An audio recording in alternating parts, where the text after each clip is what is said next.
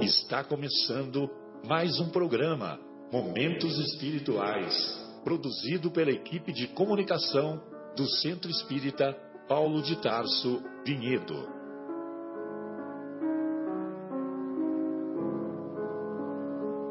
Se guardas contigo o estigma do sofrimento, indagando pela solução dos velhos problemas do ser e da dor, se percebes a nuvem que prenuncia a tormenta e o vórtice traiçoeiro das ondas em que navegas, vem conosco. Estudemos a rota de nossa multimilenar romagem no tempo, para sentirmos o calor da flama de nosso próprio espírito a palpitar imorredouro na eternidade e acendendo o lume da esperança. Perseveremos juntos em exaltação de alegria que Deus, o Pai de infinita bondade, nos traçou a divina destinação para além das estrelas. Boa noite a todos. Iniciamos uma vez mais o programa Momentos Espirituais, mais uma edição. Programa que é produzido pelo Departamento de Comunicação do Centro Espírita Paulo de Tarso, aqui de Vinhedo, estado de São Paulo, Brasil, América do Sul, planeta Terra, sistema solar. A galáxia é Via Láctea, né? E a, o nome da nebulosa eu não sei. Eu sei que o conjunto de galáxias é nebulosa. Mas eu não sei se tem nome da nossa nebulosa. Né? Muito bem. É, hoje estamos acompanhados do nosso querido Marcos Melo, do nosso querido João e do nosso querido Guilherme, que após uma semana de descanso recarregou as suas energias fazendo a sua autopsicanálise lá no Rio de Janeiro, acompanhado dos familiares e dos amigos. Não é isso, Guilherme? É isso. Beleza. Hoje estudaremos o tema semanal do Evangelho. Tema semanal é baseado no capítulo 23 de O Evangelho segundo o Espiritismo, capítulo intitulado Moral Estranha. O Kardec colocou o título desse capítulo como Moral Estranha porque ele pensou alguns ensinamentos do Mestre e nesses ensinamentos parece, dá a impressão que que Jesus usou alguns termos que aparentemente são termos incompreensíveis. Então, por exemplo, odiar os pais, abandonar pai, mãe e filhos, deixar, deixar aos mortos o cuidado de enterrar seus mortos, e não vim trazer a paz, mas a divisão. Olha só, o mestre por excelência, aquele que veio nos trazer o ensinamento de fraternidade, de solidariedade, de amor que não espera recompensa, num determinado, num determinado momento ele nos ensina assim: não vim trazer a paz, mas a divisão.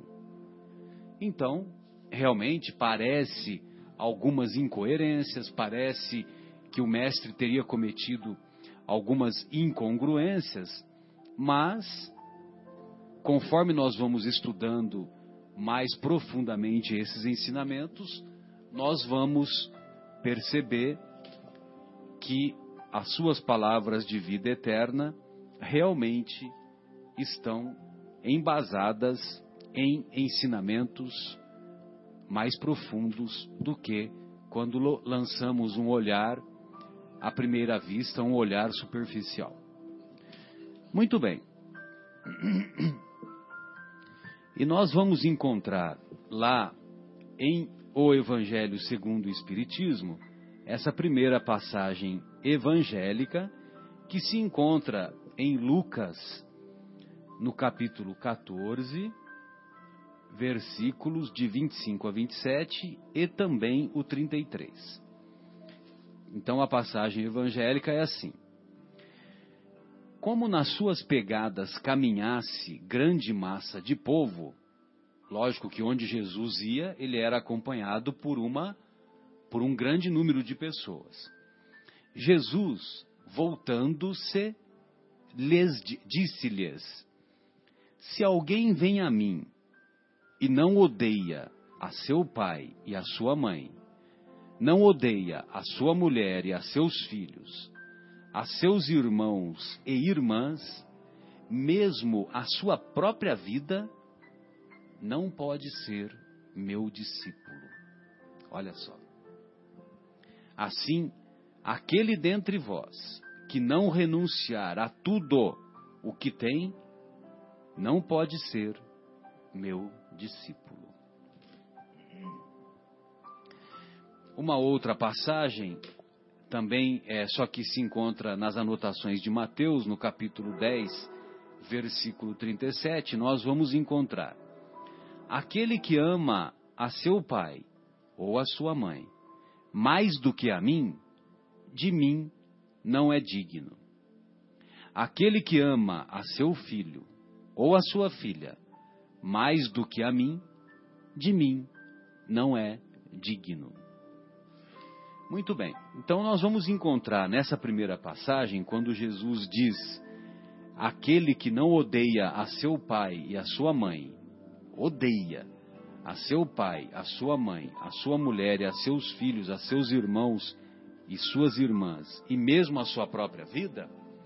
Então, quando ele dizia odiar, é, nós devemos nos recordar que a língua, a língua hebraica, era, era uma língua com um vocabulário mais restrito.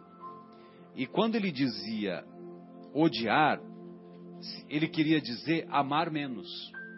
Só isso.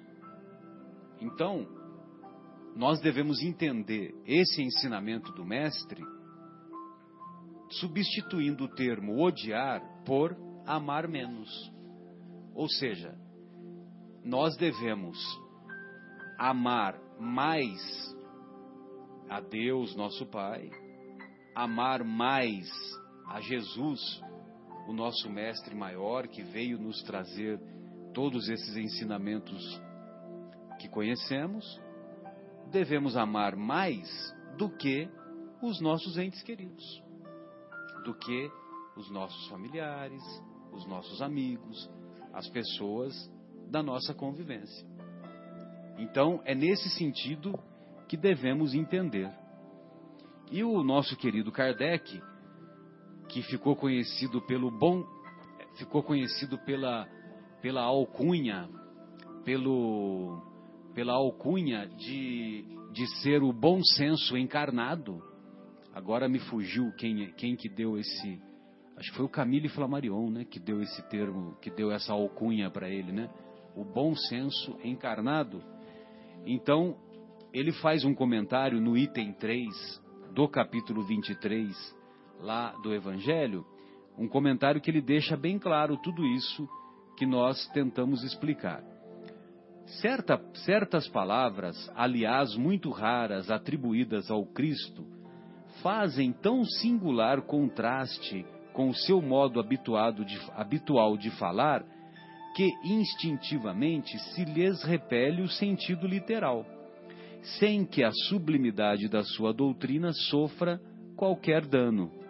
É verdade. Então, é, às vezes, essas aparentes incoerências que ele cometia, é, como a sua doutrina era uma doutrina muito superior, essas aparentes incoerências a gente coloca num cantinho escondido, né? Lá num cantinho lá.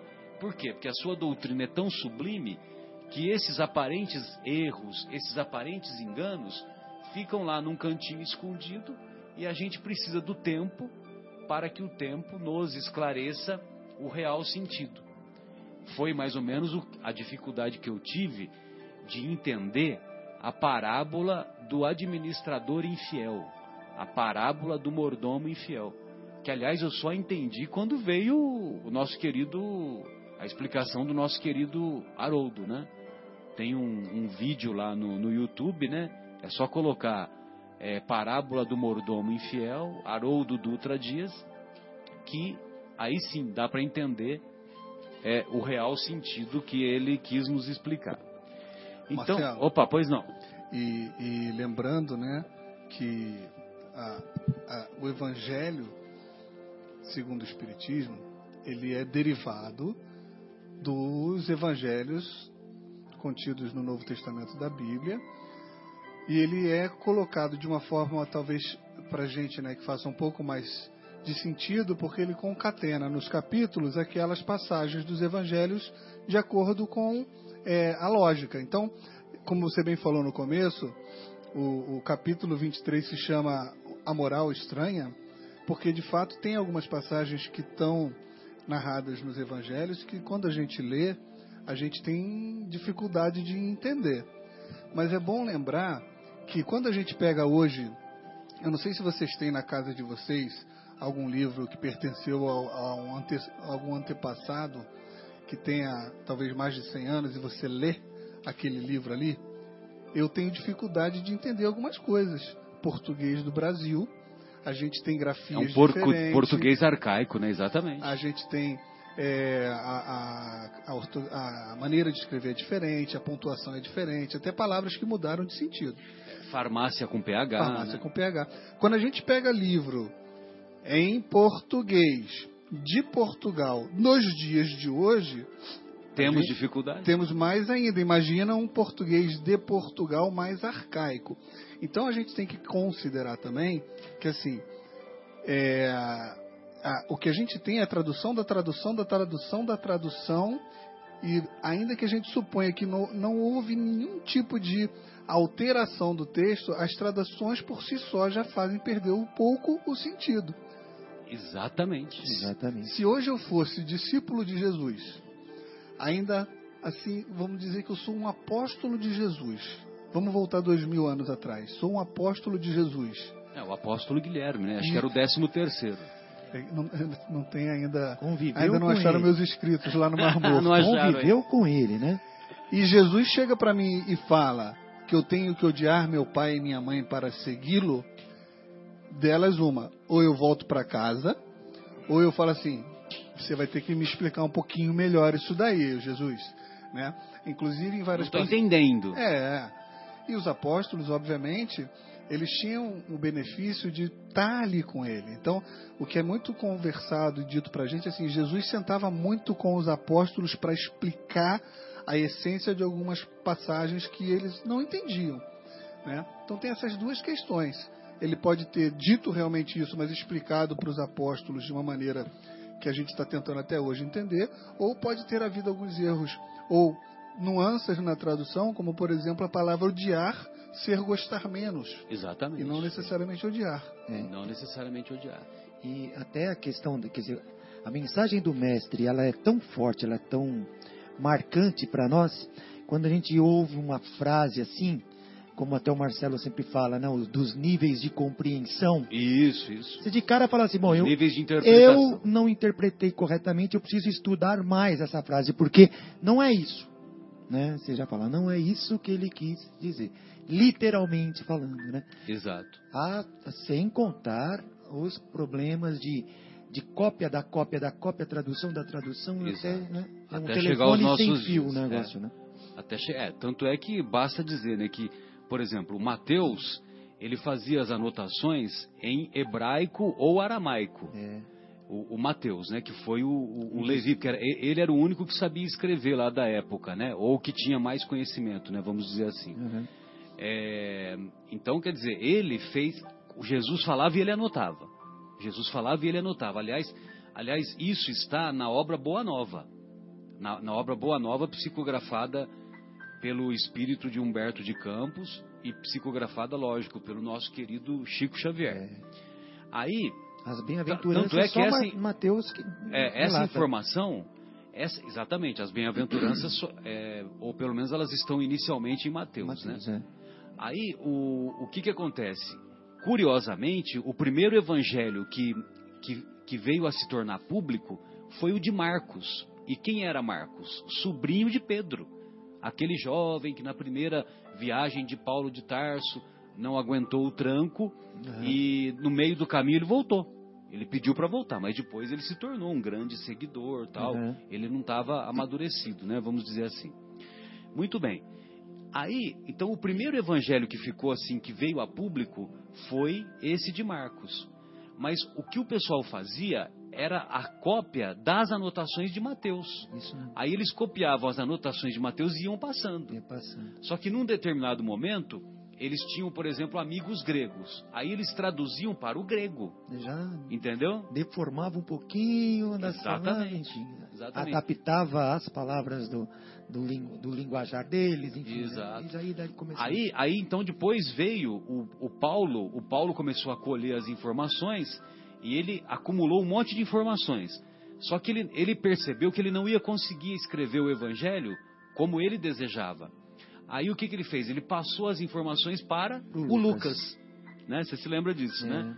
E o Lucas era médico, era uma pessoa mais erudita para os padrões da época, Uhum. tinha muito conhecimento, tanto é que o grego dele, os estudiosos dizem que é um grego belíssimo e com, e com assim com uma tradução assim bem próxima da perfeição, Olha. entendeu? Uhum. Aí depois o, o, o, o Lucas então é que o Evangelho de Lucas começou a ser bastante divulgado. Agora, infelizmente, o original hebraico do Mateus, esse original hebraico, os estudiosos dizem que não tem. Se perdeu não é, que se perdeu, se perdeu pelo caminho. Que é, é o que o Severino Celestino procura fazer. Que ele diz, quando tem um texto original em hebraico, aí ele procura traduzir do original hebraico direto para o português. Entendeu? Então já faz o. A, a, a, a- não- não tem. Exatamente, faz a ponte, não tem o, o atravessador, né? Vamos dizer assim. Entendeu? Mas não é o que aconteceu para até chegar aos dias de hoje.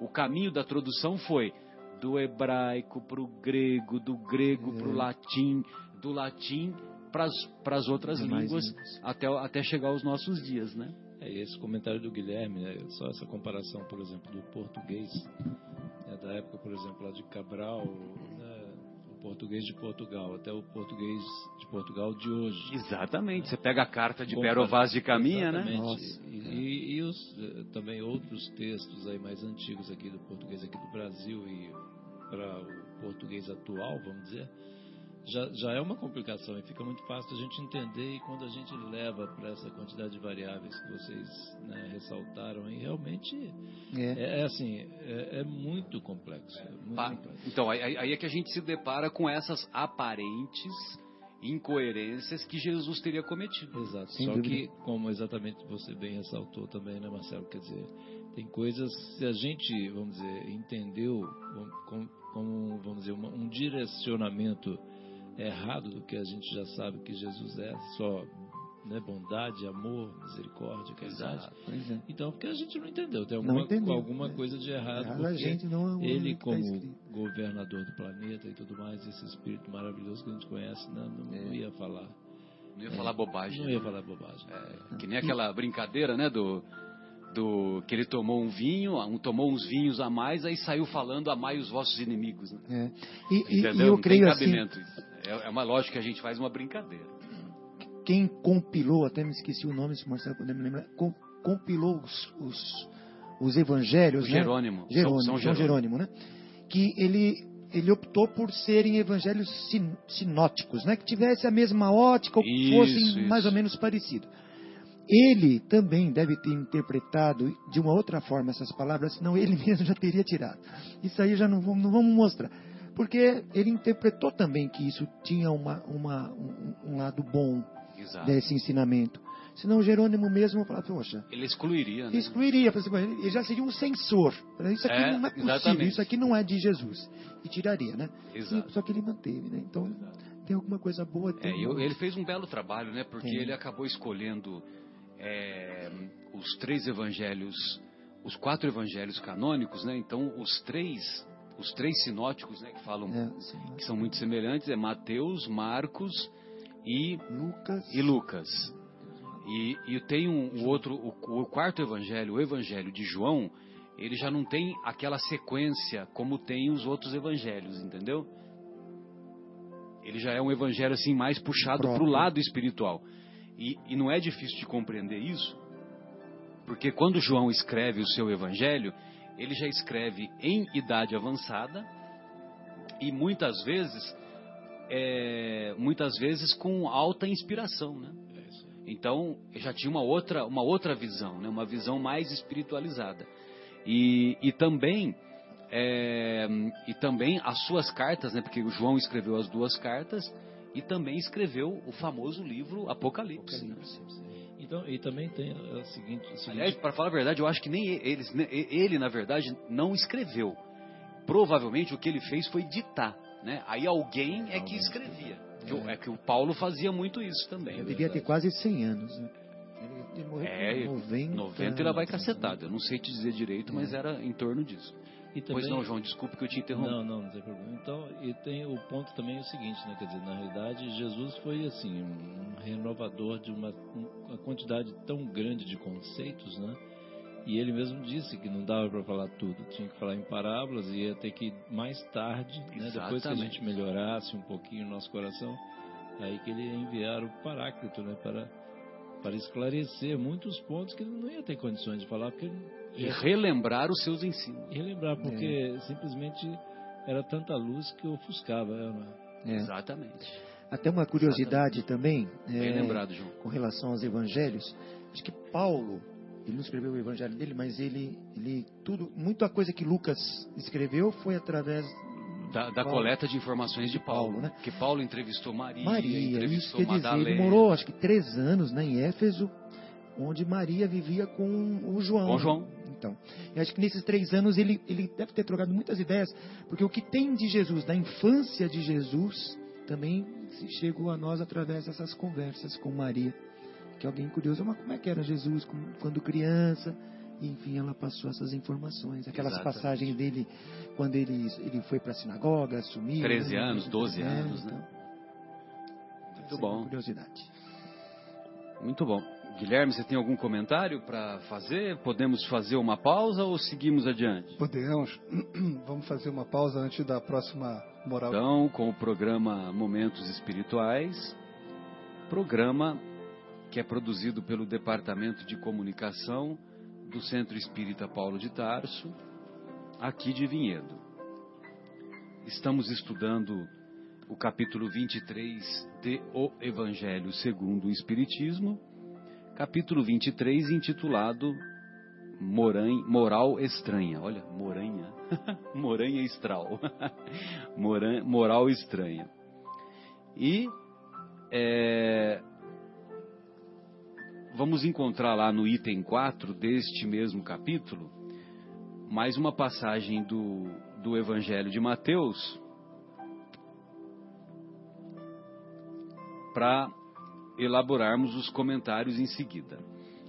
Aquele que houver deixado pelo meu nome sua casa, os seus irmãos ou suas irmãs, ou seu pai, ou sua mãe, ou sua mulher, ou seus filhos, ou suas terras, receberá o cêntuplo de tudo isso e terá por herança a vida eterna. Meu Deus, hein?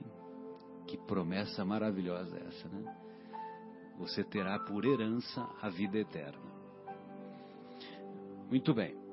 Aí no uma outra passagem de Lucas que vem confirmar essa essa passagem que está em Mateus diz assim. É, Lucas é no capítulo 18. Mateus, a anterior, é no capítulo 19.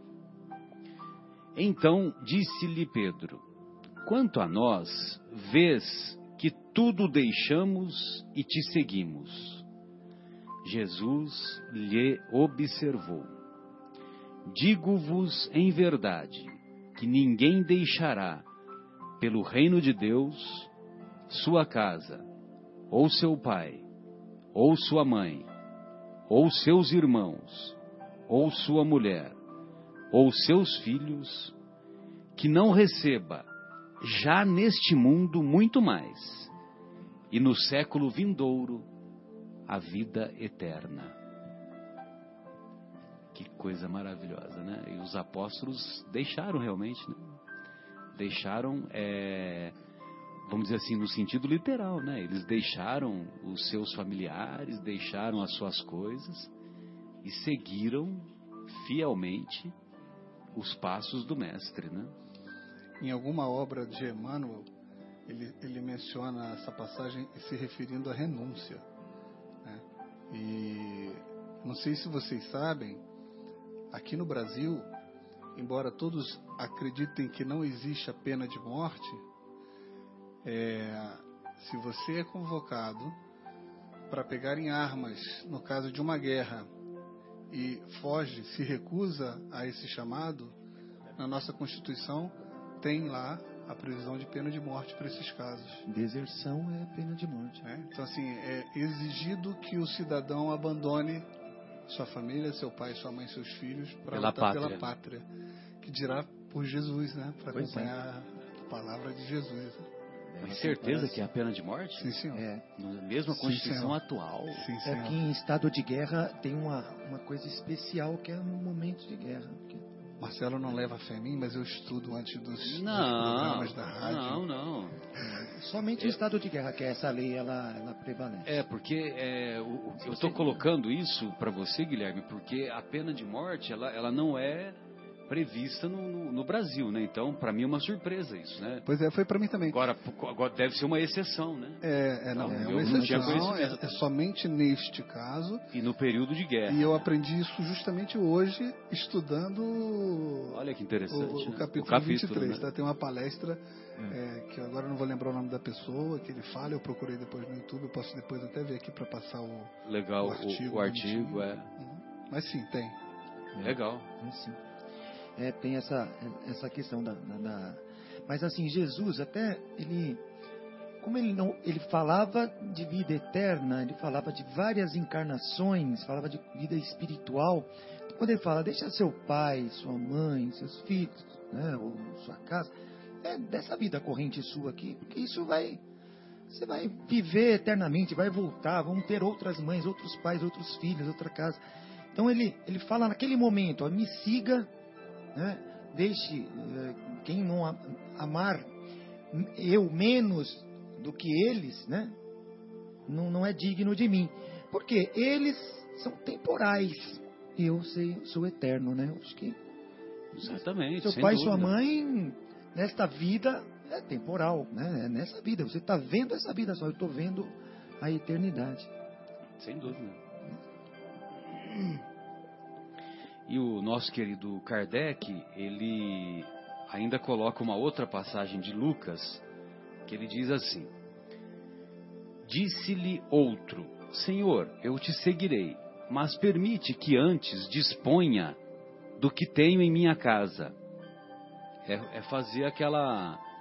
Como é que chama aquela venda lá? Que você, do, te- do garagem. Como é que é? Família vende tudo? Garagem acesa, então família vende tudo. né? Família vende tudo, garagem e tal, né? Então, quer dizer, vamos vender tudo para... Olha, Jesus, eu vou vender minhas coisas, pegar uma graninha, eu já venho te seguir, né? Aí Jesus lhe respondeu: Quem quer que, tendo posto a mão na charrua, olhar para trás, não está apto para o reino de Deus. Quem quer que, tendo posto a mão na charrua, olhar para trás, não está apto para o reino de Deus. Procura para mim o que é charrua, o significado de charrua. Me parece que é uma que tá que é o arado, né? Que é o, mas eu não sei se é alguma coisa própria do arado ou se é o arado propriamente dito, né? Eu acho que é o arado mesmo. é É, eu, eu nem preciso procurar, é, é um aparato de tração animal ou mecânica para fazer o arado. Né? É, é, é o arado. Tô brincando, hein? Então é o próprio arado. Eu procurei, tá? Beleza. Então, e avaliando essas três passagens, o nosso querido Kardec, ele deixa claro que o pensamento de Jesus é este: os interesses da vida futura prevalecem sobre todos os interesses e todas as considerações humanas. Ou seja, os interesses espirituais, os interesses do sentimento, os interesses do acúmulo de virtudes que todos devemos ter, devem prevalecer sobre os interesses materiais. Então, esse é o sentido dos ensinamentos do Mestre. E, e vale a pena recordar, porque Jesus fala muito de o reino de Deus, o reino de Deus, né? E em alguns programas anteriores nós fizemos o comentário, né? Que eu também tinha uma dificuldade de entender que raio de reino de Deus é esse que Jesus fala o tempo todo, né? O reino de Deus, o nosso querido Humberto de Campos vem esclarecer também em um dos primeiros capítulos da, da obra Boa Nova. O reino de Deus é a obra divina no coração do homem. Exatamente. E essa obra divina, evidentemente que ela não vai se dar em apenas uma encarnação de 70, 80, 90 anos de idade, né? Para nós desenvolvermos todas as virtudes no seu mais elevado grau, para nós conquistarmos todo o conhecimento no seu mais elevado grau, nós necessitamos de várias existências. Por isso que num determinado momento Jesus nos ensina: ninguém poderá ver o reino de Deus se não nascer de novo. A obra divina não se dá, a, a obra divina no coração do homem, o reino de Deus, a obra divina no coração do homem não se dá em apenas uma existência. Pois não, Marcos? E, e numa, quem não nasceu de novo, talvez que não, não se renove também, né? Não só apenas uma existência, mas ele também tem que se, mesmo dentro de uma, de uma existência para outra, ele também ir melhorando, vai se renovando, né? Eu creio também. Exato. Né? Mas essa da charrua, falando, voltando a esse assunto aí do, do arado, do arado é, é uma, você vê que é uma pequena parábola que ele já colocou aqui para fazer um ensinamento, né? Porque assim, se você olha para trás, e, e, numa tração animal, num arado de tração animal, você perde o rumo da frente. Porque é na, é na o próxima, a próxima, a, o arado tem que ser paralelo com aquela linha feita anteriormente, né? Anteriormente. Isso. E, e essa charrua, ele, ele vai controlando o, a rédea, que ele vai direcionando o animal. Que se ele olhar para trás, eu estou aqui olhando para trás. É, não, tá não, não, ainda não é vídeo, né, Marcos? Ainda não é vídeo, mas enfim, para os meus amigos aqui olhou para trás, ele perde. E o animal pode sair do caminho. É, perde o rumo. Perde o rumo. Exatamente. Né? Você vê uma parábola, ele diz, né? né quem... Olhou para trás, perde o continue rumo. olhando para frente. O, o, olhou para o câmbio na hora do, da prova da autoescola, já está reprovado. Sobe na calçada e é. aí só dá confusão. Tem uma outra, tem uma outra sutileza aqui que a gente não passou um pouco batido. Pois não. E é, eu estava vendo uma, uma, um estudo dessa, desse capítulo até conduzido pelo Haroldo, né? E uma das coisas que ele coloca é assim, e muita gente ia com ele, né? Em uma multidão, então ele se virou para dizer isso. E aí o Haroldo coloca assim, para você ver que ali ele simplesmente estava fazendo um funil e ali simplesmente ele estava reforçando os muitos serão chamados, poucos os escolhidos, né?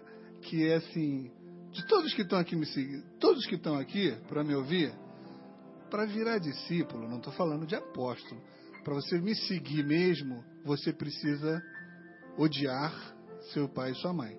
Que a gente já viu que não é bem a palavra odiar. Amar menos. É amar menos. Então ali você imagina quanta gente já deve ter ficado pelo caminho né? Para dali, então, de discípulo virar apóstolo, então, né? Que, que... Já teve um filtro ali, né? É, é. Vai, fazendo a seleção. É, é mesmo. Bem lembrado, viu, Guilherme? Maravilha. Haroldo é sensacional. Verdade.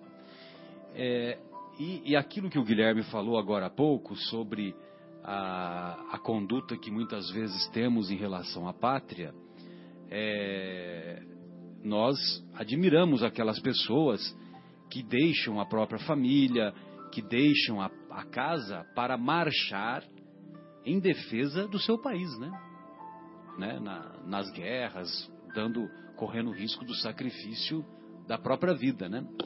Então, se nós admiramos quando se faz isso em benefício da pátria, né? Imagine quando nós fazemos isso tendo como prioridade as coisas espirituais, tendo como prioridade seguir o mestre, né? Seguir verdadeiramente o mestre. Então, é interessante, né, Guilherme, porque é, nessa época de Kardec, a, eu imagino que já existia a, o hino à Marceleza, né? Talvez até valha a pena a gente dar uma pesquisada, né? E, e a Marceleza é, tem um determinado momento que eles falam, né? Marcham, marcham. Então, quer dizer, né? E era, e, e era uma, uma situação assim de, de um estímulo, de um envolvimento, né? Que, o, que os franceses é, se orgulhavam, né? Para para lutar pela pátria, né? Então acho que tem esse contexto também, né? Da, da época e do país em que Kardec vivia. 1792. É, então a Marselhesa foi na época da, da própria Revolução Francesa, né? No próprio ano da Revolução Francesa que ela foi composta, né? A Marselhesa. Já, já tinha mais de 50 anos, né? O, o Evangelho foi publicado em, mil, em 1864, né? o Evangelho segundo o Espiritismo. Já tinha mais de 50, mais de 60. Quase 100. Quase 100. É, muito bem. Tem mais algum comentário aí que você achou, João? Que você gostaria de falar? Ah, você achou o texto o, do... O Arado aqui, ele fala ah, legal. o Emmanuel, né, no, no, livro Pão Nosso, exatamente ele fala, ele diz ali, né, que Jesus lhe disse, um ninguém alto. que lança a mão do arado e olha para trás é apto para o reino de Deus. Né? Lucas, né? como você tinha falado, a questão da charrua, então aqui o Emmanuel já chama logo de arado mesmo, para não deixar gerar essa dúvida. Né? Exato. Então ele fala exatamente isso aí, né? quer dizer, a gente não pode é, parar, como já foi, é, vamos dizer, explicitado pelo nosso querido Marcos aqui. E, tá lá, e nem olhar para trás. Se né? olhar para trás já é o suficiente para perder o rumo, né? E aquela ao invés de seguir né, para a direita como deveria, vai para a esquerda e atrapalha toda a plantação. Então, é, só queria né, reforçar isso. E outra coisa, também, quando o comentário que o, que o Guilherme fez, o renunciar, também está no livro, dentro, dentro, daquela coleção do Emmanuel, né, de, que tem Caminho, Verdade e Vida, caminho, verdade, Pão, vida nosso, Pão Nosso, Fonte, fonte viva, viva, e Vinha de Luz. É, então, a lição 154 do Caminho, Verdade e Vida é onde Emmanuel fala lá de renunciar, né? Quando ele explicita, só para quem ficou curioso aí. E qual, e qual passagem que é? é? Acha aí para mim, qual, qual passagem evangélica que ele tira? Em Mateus, né, ele, ele diz assim, e todo aquele que tiver deixado casas, irmãos, irmãs, pai, mãe, mulher, uhum. filhos ou terras, por amor do meu nome, receberá cem vezes tanto e herdará a vida eterna. Perfeito. Jesus, em Mateus. Então é aquela primeira, né? É aquela primeira desse após o intervalo que nós que nós retornamos, né? É porque é gente, o Mateus capítulo 19, 19 não é isso? Exatamente. É só para só para é, como quando o Guilherme estava fazendo o comentário dele, até eu vi aqui exatamente essa essa passagem aqui de Emmanuel que ele comentou, né? Então é muito muito bonito que fala aqui, porque muitas vezes a gente tem aquele sentimento assim de é, que a gente quer já ver as coisas resolvidas, a gente pensa, puxa vida, será por que que é, ou o meu familiar, ou o meu chefe, o meu amigo, o meu colega, que não progride, né, já, já não está pronto. Bom, a gente está indo em etapas, né? Como da mesma forma que nós estamos avançando na nossa velocidade, né? os nossos irmãos de caminhada também ali, as pessoas que convivem no nosso lar, né? nossos companheiros de encarnação os mais próximos e outros colegas também de trabalho, tudo mais. A gente fica, nossa, mas aquele lá é tão imperfeito. A gente só vê o, né, o, o cisco no olho do, do próximo, não vê a trave, não vê a trave no nosso.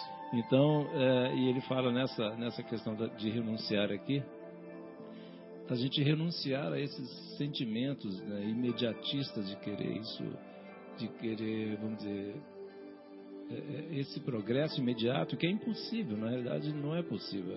A humanidade não caminha com saltos, né? ela caminha de uma forma contínua. É? Então, assim, Jesus exemplifica ali que a gente precisa realmente renunciar a esses sentimentos, essa, essa ansiedade e tudo mais, trabalhar, né? ceder a vez, entender, ter paciência. Né? E, e, não é fácil, né? essas coisas que a gente sabe muito bem que é a nossa luta diária, né? Para a gente conseguir conviver né? bem. Resumindo, priorizar, priorizar as coisas espirituais sobre as coisas materiais. Exatamente. É, e bem que o Guilherme falou aí que ele, ele nessa parte que ele fala de, de abandonar mãe, filho, irmão, tal. Eu acho que é um, é um, chamado mesmo. Se você quer me seguir, é agora é o momento. Que, ou seja, é, é filtrando, porque tem aquela, aquele, aquele capítulo que ele diz honrar pai e mãe, né? Se honrar pai e mãe, que já seria um pouco contrário do que está escrito nessa passagem, né? Exatamente. Não é né? mesmo?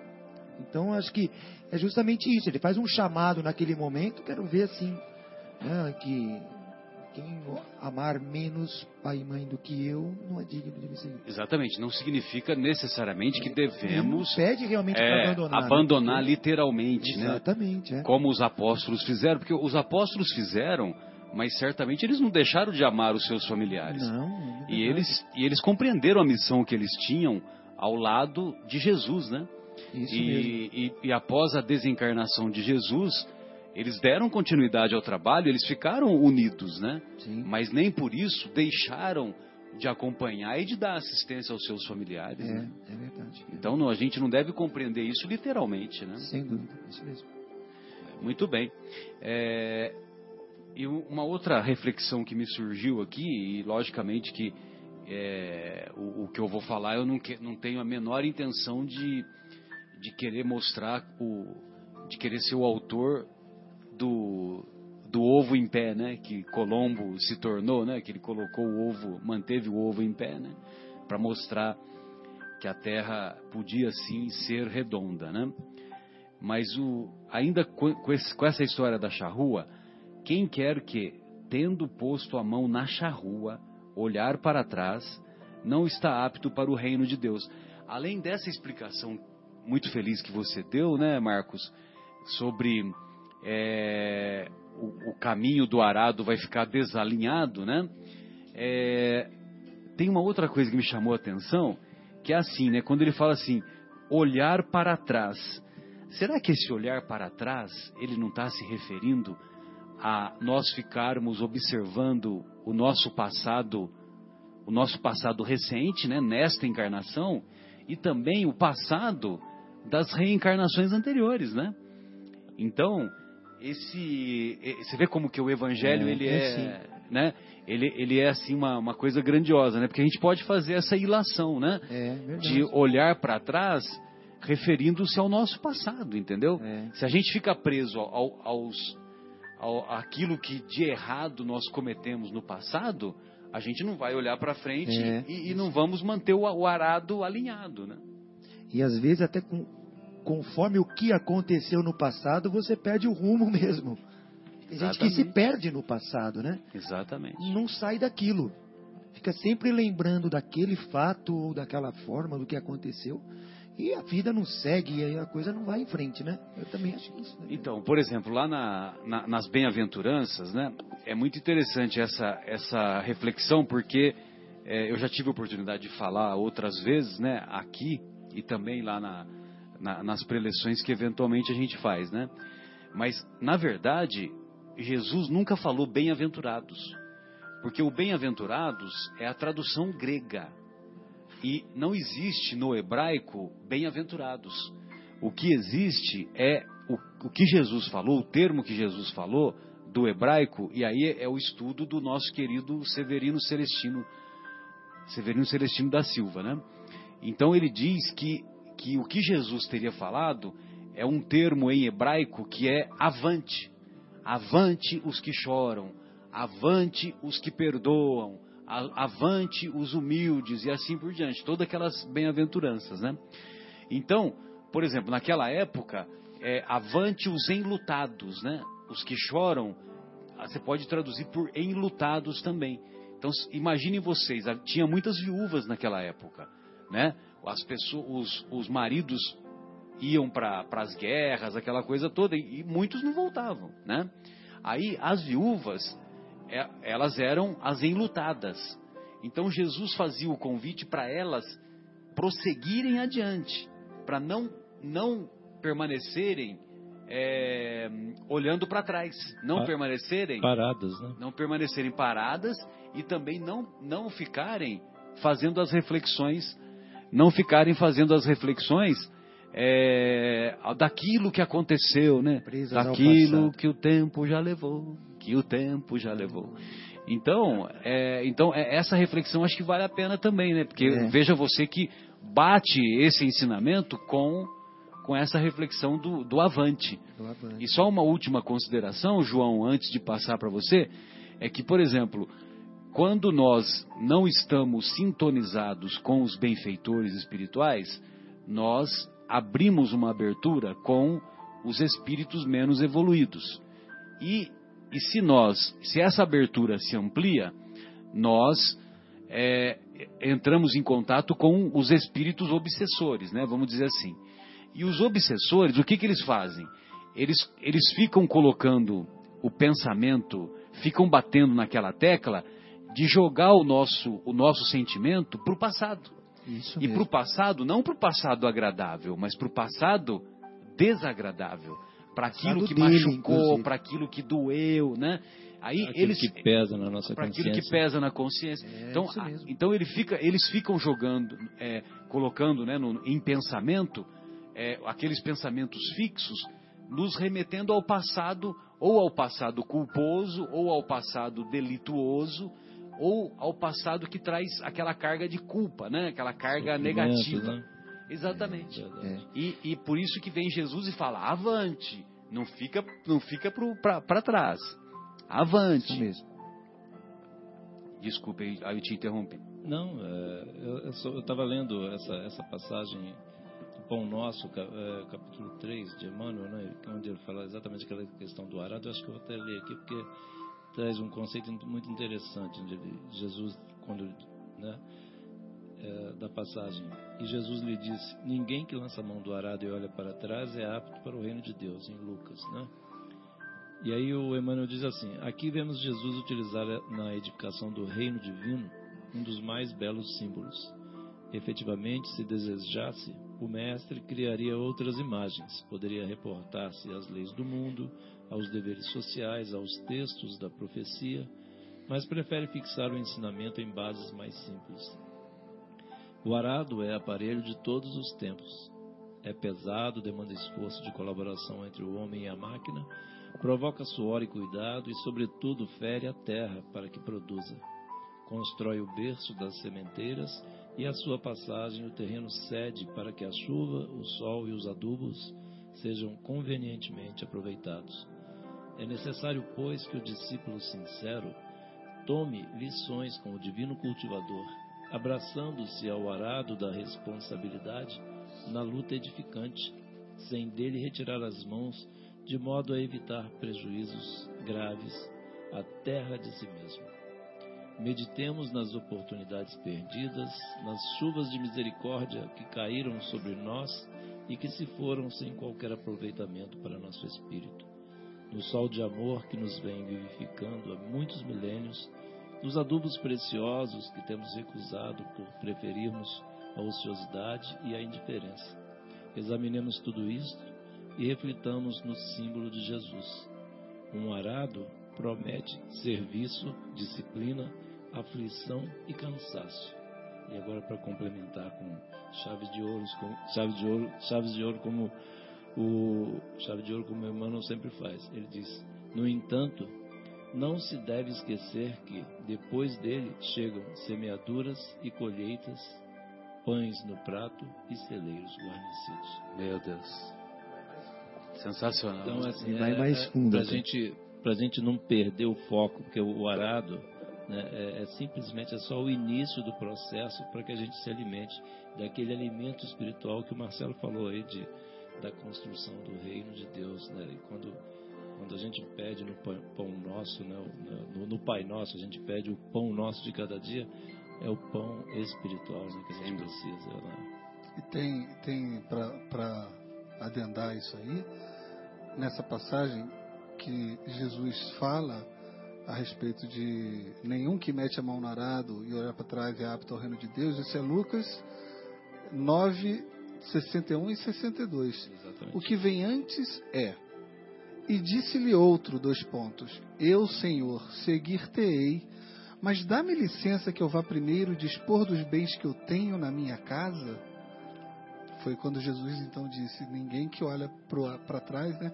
Então também tem essa terceira interpretação de assim: esquece tudo que você tem, a matéria, os bens materiais, não olha aí para trás. Vamos agora. Né? Que ele fala assim, pô, eu vou com você, mas deixa eu ir lá dar vendida nos meus bens, né? Foi nesse momento que Jesus coloca. Então tem essa terceira interpretação também, né? Do... Eu, eu, acho que essa, essa questão, esse, esse, essa expressão que se usa de, se pensar fora da caixinha, né? o pessoal fala, né? Brinca aí, ah, vamos pensar fora da caixinha, porque às vezes a gente fica ali é, levado pelas, pelo magnetismo da vida, a gente preso aos laços de família, né? Que é tão, é, né? esse magnetismo tão forte, aos bens materiais, a casa, né? carro, enfim. E aí, a hora que a gente pensa fora da caixinha, a gente pensa na realidade: o que, que a gente fez? Para que, pra que, que a gente veio, encarnou aqui? Será que é para comprar um carro, para né, trocar de. Né, fazer turismo? Fazer turismo, né? Não, a gente veio para é, pensar fora da caixinha, pensar fora dessa, dessas, dessas, vamos dizer, essas etiquetas né, que são colocadas aí. Nós, nós, nós vemos aqui para progredir espiritualmente, para construir esse reino de Deus dentro dos nossos corações. E isso, é, por isso que Jesus fala para a gente abandonar, mas abandonar no sentido de não ficar preso, né? Abandonar no sentido de enxergar mais longe. A gente precisa fazer essa, essa, esse exercício, né, Marcelo e Marcos, né, Guilherme? Pra gente, nós precisamos fazer esse exercício. A gente precisa crescer, né? Existe uma, uma, Jesus quer que a gente seja o mais rápido possível felizes, né? Senão a gente vai ficar marcando passo, né? E sofrendo, né? Muito bom, Guilherme. Vamos fazer mais uma pausa, queridão? Vamos, viajaremos no trenzinho caipira.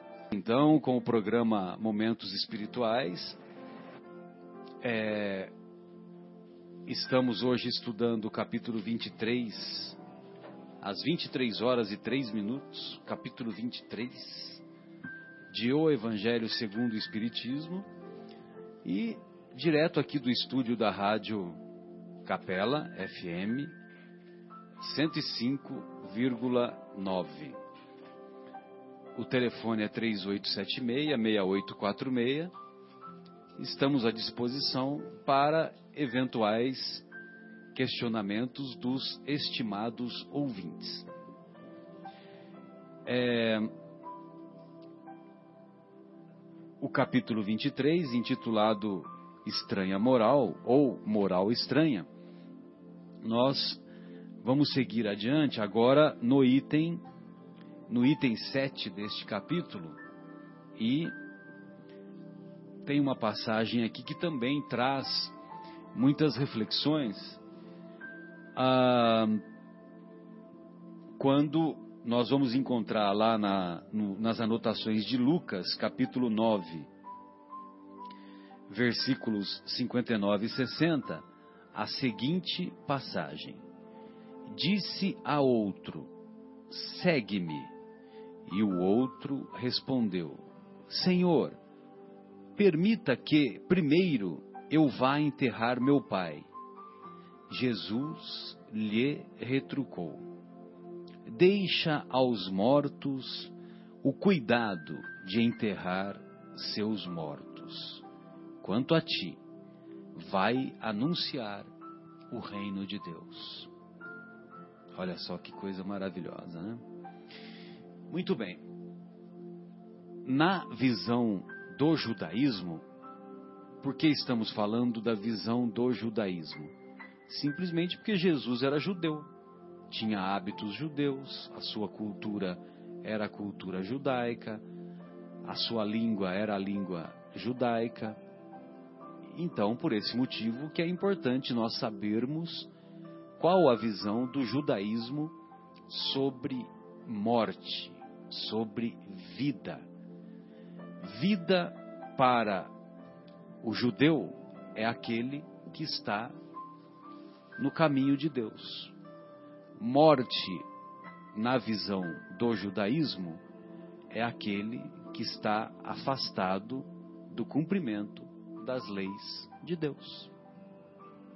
Então, quando ele diz, quando Jesus diz para aquele homem, deixa aos mortos o cuidado de enterrar seus mortos, ele está se referindo, deixa aquelas pessoas que estão afastadas do cumprimento da lei de Deus, deixa aquelas pessoas que estão preocupadas com a parte material e não com a parte espiritual, o cuidado delas cuidarem, elas cuidam dos seus mortos, das pessoas que mais cedo ou mais tarde vão abandonar o corpo, né?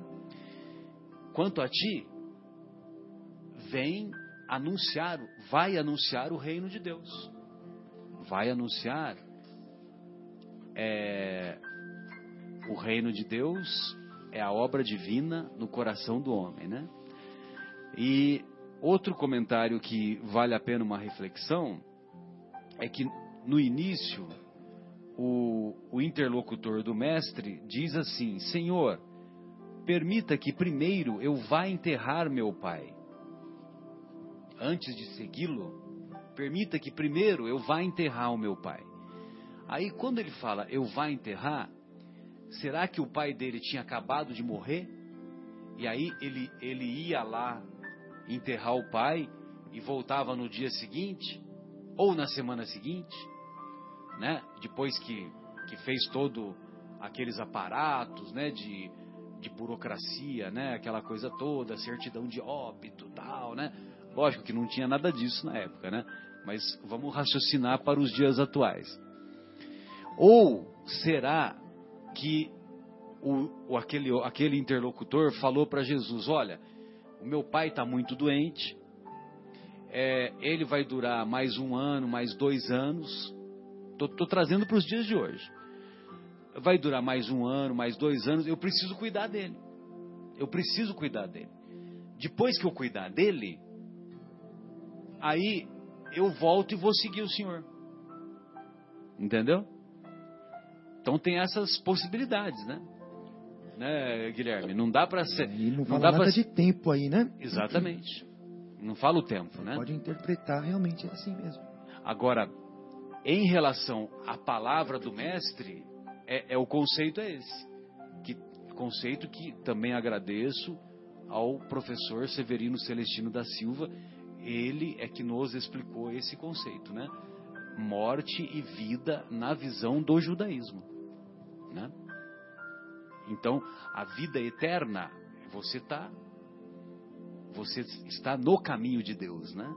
Eternamente. Ligado, ligado a Deus, né? Ligado a Deus eternamente. Então é como se Jesus dissesse: deixa aqueles que estão por fora, não estão por fora do ensinamento, estão desinformados. Exatamente. E enterrem os seus, é aquela, a própria matéria. É aquela indiferença, né, que o que o João falou, né, daquele comentário agora há pouco do, é. do Emmanuel, né, é. que nós, nós estamos preocupados com a ociosidade, a indiferença, que achamos que a, essa presente reencarnação é uma estação turística, né? É, isso mesmo. Não é nada disso. Então, por isso que é mais um convite para o nosso amadurecimento. É. Aquele interlocutor não tinha o amadurecimento real para seguir Jesus. E nós também, nós também podemos nos, nos colocar dessa maneira, né? É, Porque muitas vezes nós também não temos o amadurecimento necessário e, e priorizamos, muitas vezes, priorizamos as coisas materiais sobre as coisas espirituais, né? É, é mesmo. Pois não, João? Então, Marcelo, esse item dentro de, dessa coleção do Emmanuel, no Fonte Viva, ele fala que no, no capítulo 143, acorda e ajuda. Né, é, tá vendo só? É mais uma outra reflexão, outra né? reflexão, Olha né? só. É impressionante como o Emmanuel pega né, pequenas frases, e Nuances, né? nuances assim e, e transforma, amplifica, Destrincha. destrincha, né? Daquela passagem, então, segue-me e deixa aos mortos o cuidado de enterrar os seus mortos. Então, ele diz ali, só no início falar em partes isso aqui que é, é bem complexo. Essa, Sem dúvida. Mas ele diz assim: Jesus não recomendou ao, ao aprendiz deixasse aos cadáveres o cuidado de enterrar os cadáveres, e sim conferisse aos mortos o cuidado de enterrar os seus mortos. É, aí há, há em verdade uma grande diferença. O cadáver, é, o cadáver é carne sem vida, enquanto que um morto é alguém que se ausenta da vida. Meu Deus. Há muita gente que perambula nas sombras da morte sem morrer. Então, e aí ele fala exatamente, ele, ele destrincha aqui essa questão do conceito né, do Vicente Celestino. Né? Ele fala, trânsfugas da evolução cerram-se entre as paredes da própria mente, cristalizados no egoísmo ou na vaidade, negando-se a partilhar a existência comum. Olha como é que Emmanuel vai, vamos dizer, ampliando esse conceito para a gente não ficar preso na nossa concha ali, né, não entendendo. E aí detalhes aqui. Mergulham-se em sepulcros de ouro, de vício, de amargura e ilusão. E não é por aí mesmo que a gente foge né, dessa questão do reino de Deus, exatamente quando a gente se perde por esses caminhos aí, né? Então, se vitimados pela tentação da riqueza, moram em túmulos de cifrões, e assim ele vai, vai destrinchando toda essa parte. E aí ele, ele nos chama assim, aprende a participar da luta coletiva, que é exatamente onde a gente sai, né? ele diz que a gente sai cada dia de, de si mesmo para trabalhar pelo próximo. Né? E é aí que a gente vai, é, né, pra, busca sentir a dor do vizinho, a necessidade do próximo, as angústias do teu irmão e ajuda quanto possas. Então, é a gente deixar essa questão de a gente ficar cuidando dessas, dessas nossas pe coisas pequenas, picuinhas. picuinhas, né? E enxergar aquela questão da visão fora da caixinha, a gente olhar lá na frente, como é que a gente cresce, né? Quando a gente, que tipo de, de, de, de poupança a gente precisa fazer para a vida espiritual, vida espiritual, vida futura? A gente precisa acumular bens, né? a gente, a gente, quer dizer, o bem, né? não bens, o é. bem, a gente precisa acumular é, é ações no bem, entendeu? Não bens. Exatamente, bens materiais, não né? bens materiais. É acumular conhecimento e as virtudes, né? Exatamente. E o desenvolvimento das virtudes, né? E, então aí ele, ele finaliza assim: se encontrares algum cadáver, dá-lhe a bênção da sepultura, né? para não, para não, para que a gente não entenda mal que para deixar cadáveres insepultos, né?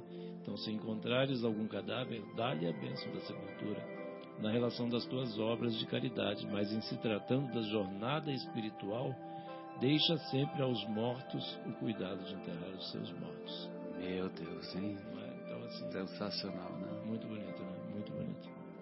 Muito bom. Guilherme, a nossa querida Luísa fez algum comentário que chamou a atenção essa semana? Eu não, gosto muito de aprender com a Luísa. Eu gosto também. É. Não. Então tá bom. Você tem algum comentário para fazer dessa parte ou podemos seguir adelante? Podemos seguir adelante.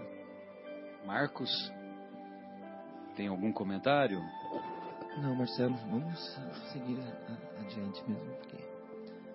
Muito bom. Vale a pena só um comentário aqui, que eu, que eu pensei aqui do Kardec, né? Que ele diz assim, que a vida espiritual é, com efeito, a verdadeira vida. É a vida normal do espírito sendo-lhe transitória e passageira a existência terrestre, espécie de morte, se comparada ao esplendor e à atividade da outra vida, da vida espiritual.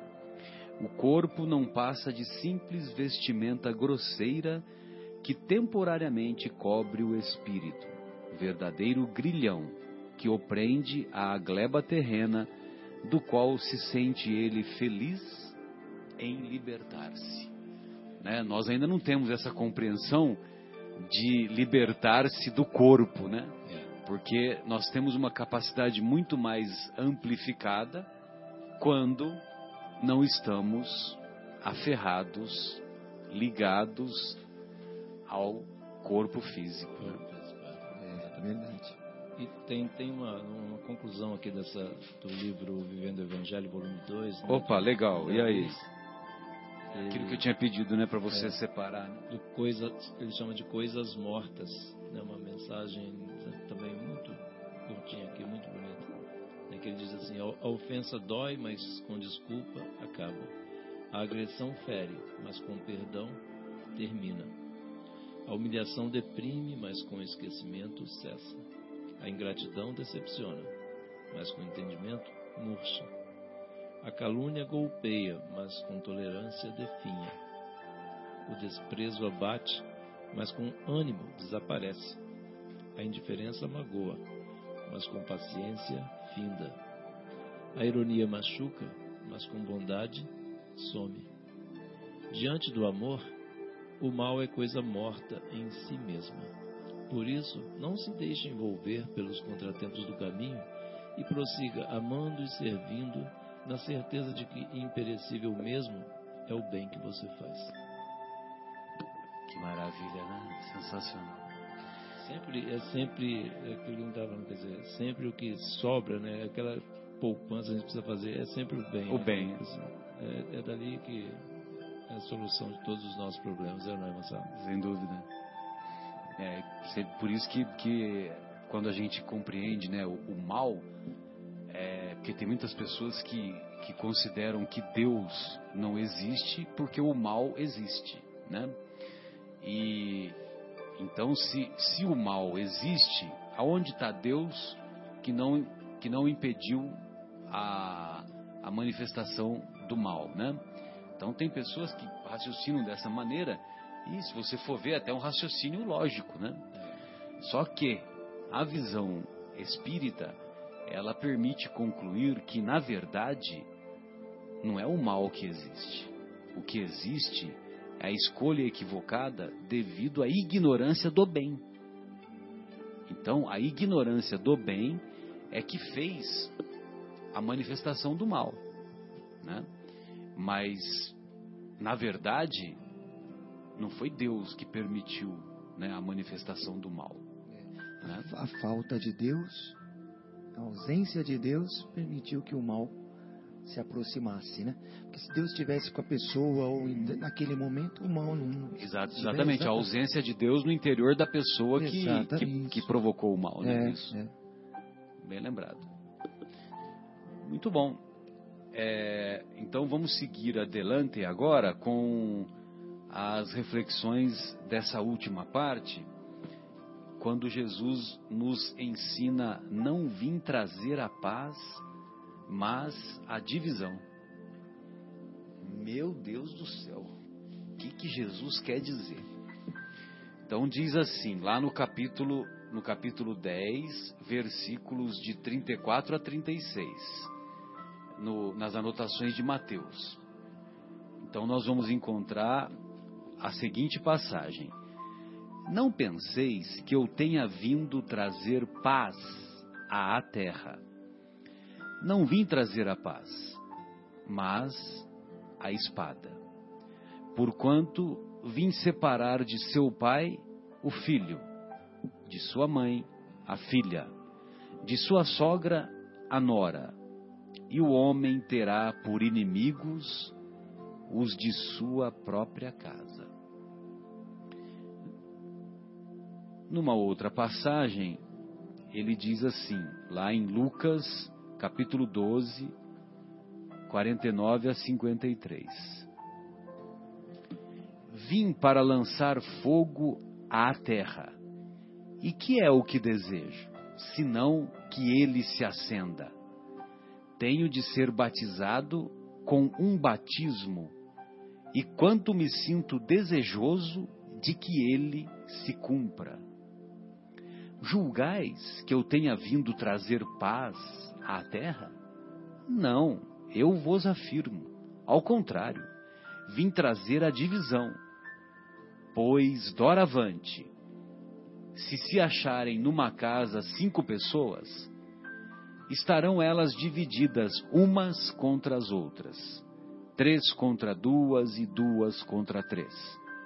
O pai estará em divisão com o filho, e o filho com o pai, a mãe com a filha, e a filha com a mãe, a sogra com a nora, e a nora com a sogra. Muito bom. Então vejam vocês que a impressão que dá é que Jesus quer, quer que pegue fogo na terra e que os bombeiros saiam todos de férias, né? É ou não é? Dá a impressão que ele quer ver o negócio pegar fogo, né? Mas se nós formos fazer uma avaliação mais profunda, uma avaliação menos literal, menos superficial, nós vamos perceber que os conceitos que o mestre nos trouxe, os conceitos é, provocariam algum desagrado, algum desagrado em uns e algum agrado em outros. E certamente esse desagrado que provocaria em uns, na verdade, podemos caracterizar como, como consequência da é, como consequência da inércia que muitas vezes nós nos mantemos em nos mantermos do jeito que do jeito que nós estamos, em não querer, não querermos progredir, em não querermos estudar, em não querermos aprofundar as virtudes, a prática das virtudes. E isso faz com que nós fiquemos numa situação acomodada, né? E nessa situação de comodismo, a né? famosa reforma íntima. a famosa reforma íntima, que a doutrina tanto nos estimula, né, João? E uma outra consideração que, que eu sempre me lembro da, do psicólogo Adão Nonato, quando ele diz o seguinte, que quando nós chegamos a esta vida, nós é como se nós fôssemos para uma academia. Quando nós vamos para uma academia, nós vamos fazer ginástica, fazer exercício ou vamos ficar deitados na rede? Alguém vai na academia para ficar deitado na rede? Né? Não deveria, né? Não deveria. Então, quando, quando Jesus faz esse convite, não vim trazer a paz, mas a divisão, ele está querendo nos dizer isso, né? Que ele, ele não tem nenhuma intenção de nos deixar acomodados. Ele tem a intenção de é, ele tem a intenção de nos fazer refletir e de nos estimularmos a nos tornarmos pessoas melhores, né? Agora é lógico, tem pessoas que não vão concordar com isso e vão e vão e, e se portaram contra aqueles que estavam interessados em se modificar. Né? Exatamente. E quantos morreram por causa disso? Né? O que ele, talvez o que Jesus quis dizer também, que os ensinamentos dele, até se tornarem, ou até a Terra chegar a se tornar é, avançado o suficiente para ter somente o amor, que isso ia trazer muitas guerras, muitas discórdias, muitas mortes, né? Os próprios cristãos que eram jogados aos leões, não só pelo fato de ser cristão, né? Talvez isso que ele, ele, quis dizer, olha, vai ser sofrido o negócio. Tenham coragem, porque o meu ensinamento vai causar é, conflito. Não, não vai ser aceito de cara, né? E realmente passou por poucas e boas, né? Ao longo das histórias, ele mesmo crucificado, açoitado, crucificado pelo ensinamento dele. Os apóstolos, um crucificado de ponta cabeça, outro decapitado, enfim, as mortes as mais cruéis. Os cristãos, até, até o momento que Constantino lá aceitou é, o cristão como como uma religião oficial, enfim, permitida pelo menos, quantos morreram, né? E hoje, até hoje, a gente vê muita gente matando por Deus, né? Olha, em nome de Deus eu estou te matando. Enfim, né, essas coisas extremistas que existem aí. Né? Talvez é, é, é, o extremismo, é a pessoa achar que aquilo que ela está fazendo é a mais correta e nem que para isso o outro morra, enfim. Né? São as, essas diferenças entre, entre doutrinas, entre ensinamentos, né? E Jesus falou, olha, Interpretação equivocada, né? até aceitarem, o planeta todo aceitar o que eu estou dizendo como verdade, né? vai haver realmente muita discórdia, inclusive dentro da própria família. Chico Xavier não foi lá expulso da casa dele, até pelo fato dele seguir. Sem fazer, dúvida, né, sem dúvida. Teve um determinado momento que a família não, não suportou mais, né? É, ó, é seguinte, Aquela carga de trabalho que eles consideravam uma encheção de saco que não, que não é, acabava, não né? compreendiam E, o- aqui. e o Chico não, não se recusava a atender em nenhum momento, né? É. E tem outra passagem também, de um livro que eu li, deixa eu ver qual foi, acho que é Exilados por Amor, que é, acho que foi, não foi José de Arimaté, bom, eu não me lembro que a esposa não aceitava que o marido, o marido era um mercador, era rico, tudo, não aceitava que ele fosse cristão, mesmo em, é, né, em- digamos assim, ele, ele na calada da noite, então, assim, meio escondido ele era um cristão, né? E a esposa não aceitava isso. E ela entrega ele para os. Ele acaba sendo condenado Pras autoridades, né? para as autoridades, Ah, porque ela mesma falou: olha, não, você. Ela era tão radical que entregou o próprio esposo. Falou assim: não, pode levar embora que isso aí já está. é, mas também deve, devia ter algum interesse também, né? Sim, de ficar com é, os pertences, né? Exatamente, Sem dúvida. exatamente. Que demonstra a imaturidade. Né? João, o que, que você separou aí para nós? Estou ansioso. É, tanto no tanto no, no caminho verdade e vida, né? E também no estudando o Evangelho, não é isso? Vivendo o Evangelho. Vivendo o Evangelho. Então, primeiro aqui no Caminho Verdade e Vida, aqui do nosso querido Emmanuel, ele, a, a lição 104, o título já, já esclarece. Já mata. já mata. A espada simbólica. A espada simbólica. Porque ele fala assim, é uma guerra sem sangue, né? É, quer dizer, na realidade é aquela Sem armas aparentes. Exatamente. Então, é, e isso normalmente perturba, né? Que ele diz logo no início, perturba muito os estudantes do Evangelho. Assim, como Jesus vai querer? Eu não vim, né? Trazer a paz, mas a espada. Que história é essa, né? Jesus, aquele, né, o Senhor da paz, né, do amor e da caridade, mas é porque ele ele não poderia endossar a tranquilidade, né, que existia dentro do comodismo né, aquela espada simbólica que vai trazer aquela luta sem sangue, mas, mas para combater né, esses, esses pontos que nos afetam tanto a personalidade. E aí o nosso querido eh, André Luiz, na, na lição número, no Vivendo o Evangelho, volume 2, a lição 279, em que, do título Guerra Útil, né, que também é uma outra visão Uma outra visão da, Uma da simbologia, né? Exatamente. E aí ele fala, é para batalhar com- contra o que que a gente precisa batalhar, né? É, contra a inveja, a hipocrisia, o cinismo, né? É a vaidade, o egoísmo, né? São coisas fáceis, né, da gente batalhar, é, né? Violência, a descrença, né? É, a vindita, o ódio? Ele fala assim, diz, extermine o ódio. O amor é que constrói. Olha que coisa maravilhosa, que poesia. né? E destroce a mentira. Né? A verdade é que defende. Destrua a intolerância. Ele usa sempre verbos assim, fortes. Né? Derrote a cólera. A brandura é que interessa. Que, que são termos de guerra, né? Exatamente, Destruição, de guerra, é. Derro- derrotar, derrotar o inimigo, né? Exatamente aqui. Combata o- Esses que são os inimigos reais. Exatamente, combata o orgulho. A humil- Combata, né? É, combata o orgulho. A humildade é que importa.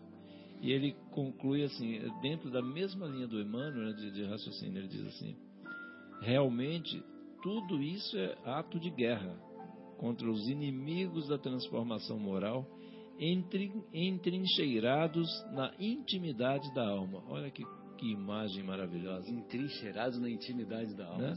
Olha só, realmente tudo isso é ato de guerra contra os inimigos da transformação moral entrincheirados na intimidade da alma. Esse André Luiz é maravilhoso. É um, Também, né? é uma benção muito grande a gente ter a oportunidade de conhecer o Espiritismo, conhecer esses conceitos e ler, Exato. ler coisas tão lindas assim. Né? Exato. E aí ele conclui assim: contudo, é guerra útil que conduz ao bem, e por isso mesmo, com respeito a ela, não se fala em tratado de paz. Com relação a Verdade, essa né? guerra É aqui, verdade. essa guerra aqui não tem tratado de Não paz. tem pra ela. tratado de paz. É uma guerra eterna. É, porque o tratado essas- de paz vai levar ao comodismo, né? Exatamente. Então, e aí Vai é- levar à inércia, e, e deitar na rede. deitar na rede, o estacionamento, e é exatamente o que a gente não pode fazer, né? Que é isso que, que é isso que eu sempre comento assim com os, com, os, com a minha filha, com os filhos, assim, né? A gente em família, com os amigos.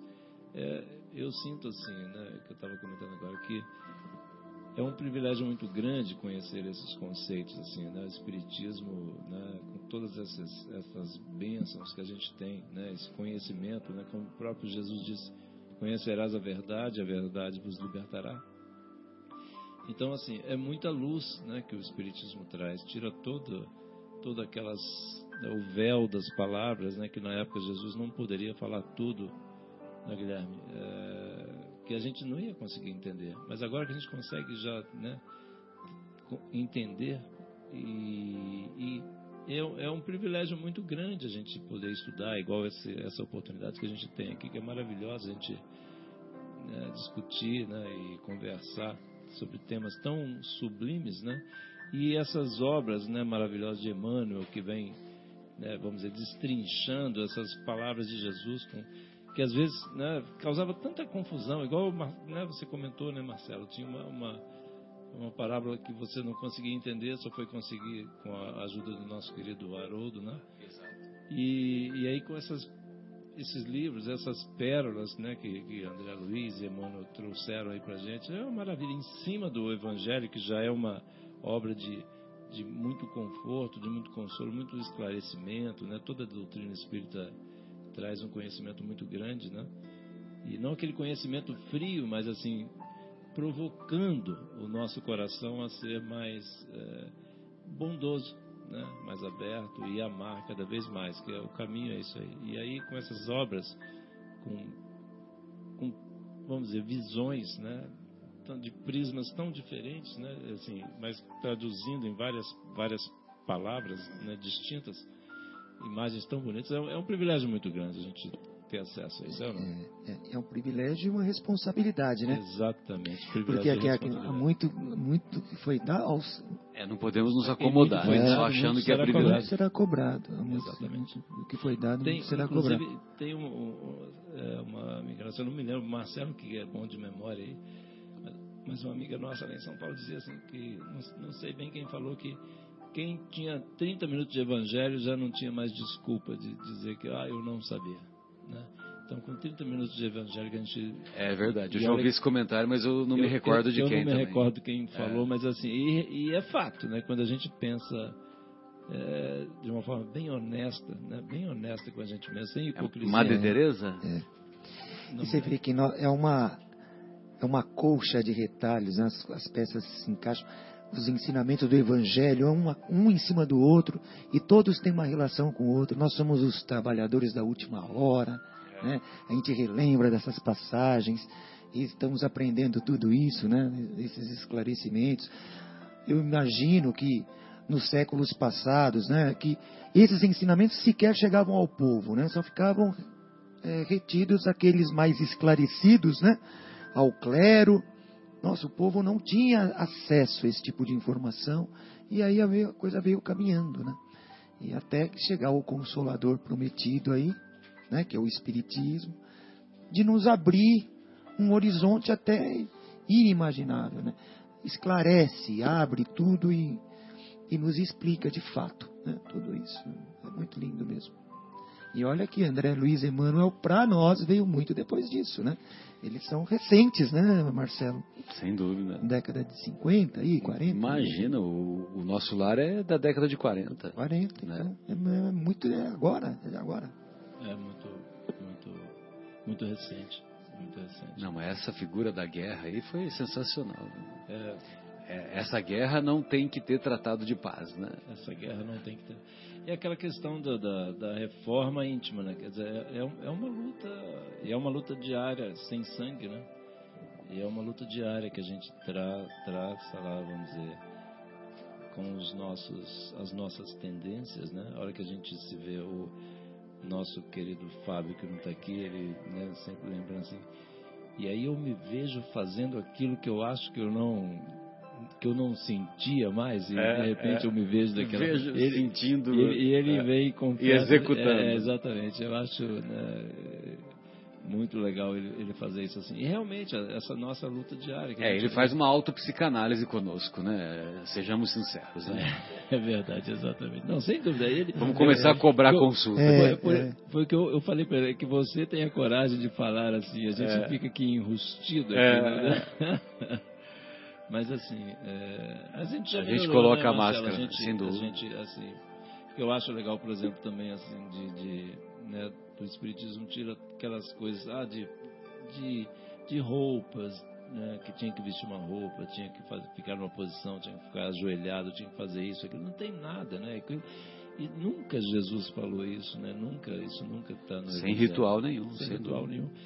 Se, a gente quiser né, falar com Deus, né, vai lá, recolhe-te ao, ao teu quarto, né? E vai lá e sozinho, perante Deus, conversa com Ele. Deus vê o que se passa em secreto. Exatamente, em segredo. Então é, é isso. E, e aí realmente vem o. Porque isso não interessava. É importante a gente ver isso aí para entender, né? Porque no passado, né, quando as religiões, né, querendo o poder, é, criavam todos aqueles rituais, aquelas coisas, para poder depois vender, né? Exatamente como o Marco estava dizendo, as informações ficavam lá escondidas, né? E era É, uns dogmas meio, meio doidos, Exatamente. coisas bem... é. Tinha que ser lá, tinha que ir na igreja, tinha que fazer aquilo, tinha que comprar aquilo, tinha que pagar isso, aquilo. Quer dizer, não faz sentido, não tem nada disso, né? Na realidade, Deus, né, Jesus, só quer que a gente seja feliz. É só isso, que a gente aprenda amar o próximo como a si mesmo. Né? Deus sobre todas as coisas é o próximo como a si mesmo. Só isso. Quer dizer, né? então a gente está lá perto. não é, Guilherme? Muito bom. É isso aí. Pessoal, então é, nós vamos fazer as nossas despedidas, né? Mandando um abraço carinhoso ao nosso querido. Fauzi, a nossa querida Luciana, a minha irmã, a querida Maria Fernanda e a tantos amigos que nos dão o prestígio e nos mantêm é, estimulados para desenvolver essa singela tarefa. Marcos Melo, suas considerações finais, boa noite, obrigado mais uma vez pelo carinho da sua sintonia. Bom, Marcelo, boa noite. Muito obrigado. João, boa noite. Guilherme, pela oportunidade de novo estar aqui. Mandar um abraço, né, aquele abraço para, para minha esposa A- Margarete, a Beatriz. filha Beatriz e Amanda, que numa hora dessa devem estar dormindo, mas em desdobramento Sem dúvida.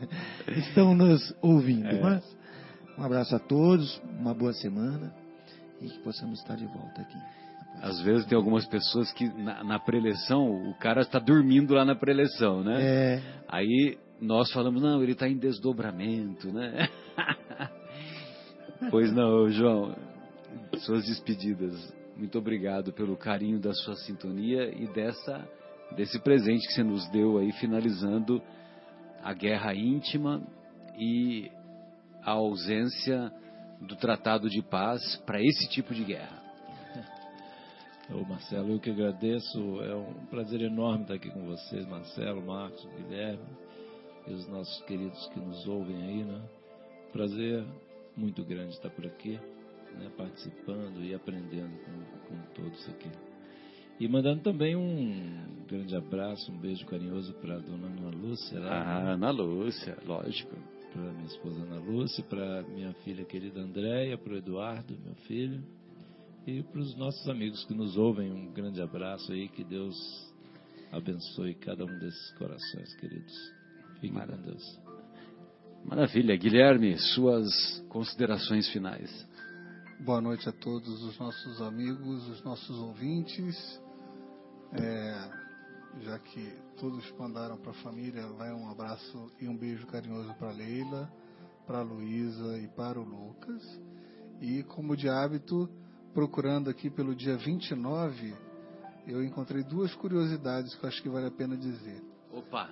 A primeira é o seguinte: você sabe que eu não vim na semana passada que a gente estava tirando uns dias de férias e estávamos no Rio. Sim. E lá no Rio a gente fez uma, uma visita a Petrópolis, que é uma cidade histórica. Opa. E uma das coisas que mais chamou a atenção da Luísa, olha aí, ela não falou nada, mas olha que coincidência que eu vou contar. Foi justamente é, estar na catedral ali de Petrópolis enterrada o, o corpo da princesa Isabel, Sim. que aboliu a Lei Áurea. E da viagem foi uma das coisas que Não, marcou- aboliu a escravatura. Não, perdão. Ela assinou, Assinou a lei. a Lei Áurea, aboliu a a escravatura. E foi uma das coisas que mais chamou a atenção da, da Luísa, né? E procurando aqui pelo dia 29 de julho, ela estando viva, a princesa Isabel completaria hoje 170 anos. Ela nasceu no dia 29 de julho de 1846. Que maravilha. E e isso, inclusive, para mim, assim, é, é, até traz uma saudade que eu estudei. Eu fiz faculdade em Petrópolis. Ó, Morei lá é. cinco anos. É uma terra maravilhosa e que eu tenho uma gratidão enorme por Petrópolis. Legal, legal. E a outra curiosidade que, de novo, procurando por essa data, eu não sabia, mas tem diversos vídeos aqui no YouTube dizendo que hoje é o fim do mundo. Hoje, é o fim do mundo. o- Você já ouviu isso também? Você já ouviu? Não, não. Que hoje o mundo acaba, mas assim, tem vídeos aqui com quase um milhão de visualizações. É Então, assim, a boa notícia é que faltam 16 minutos pra gente comprovar que isso não vai acontecer. Aqui Espero. no Brasil, né? Aqui Porque na Brasil. Austrália já foi há muito tempo. Hoje acabou, hoje acabou lá, né? É, na Austrália já é E a meio-dia. notícia- E a, no- e a notícia não Meio-dia do sábado. Ou seja, o fim do mundo está vindo, né? Não, não, O fim não. do mundo está próximo. Não, acho que lá eles já estão em outro mundo, então, já que é o caso, né? É. Então é isso. Boa noite e até a semana que vem, caso o mundo não acabe.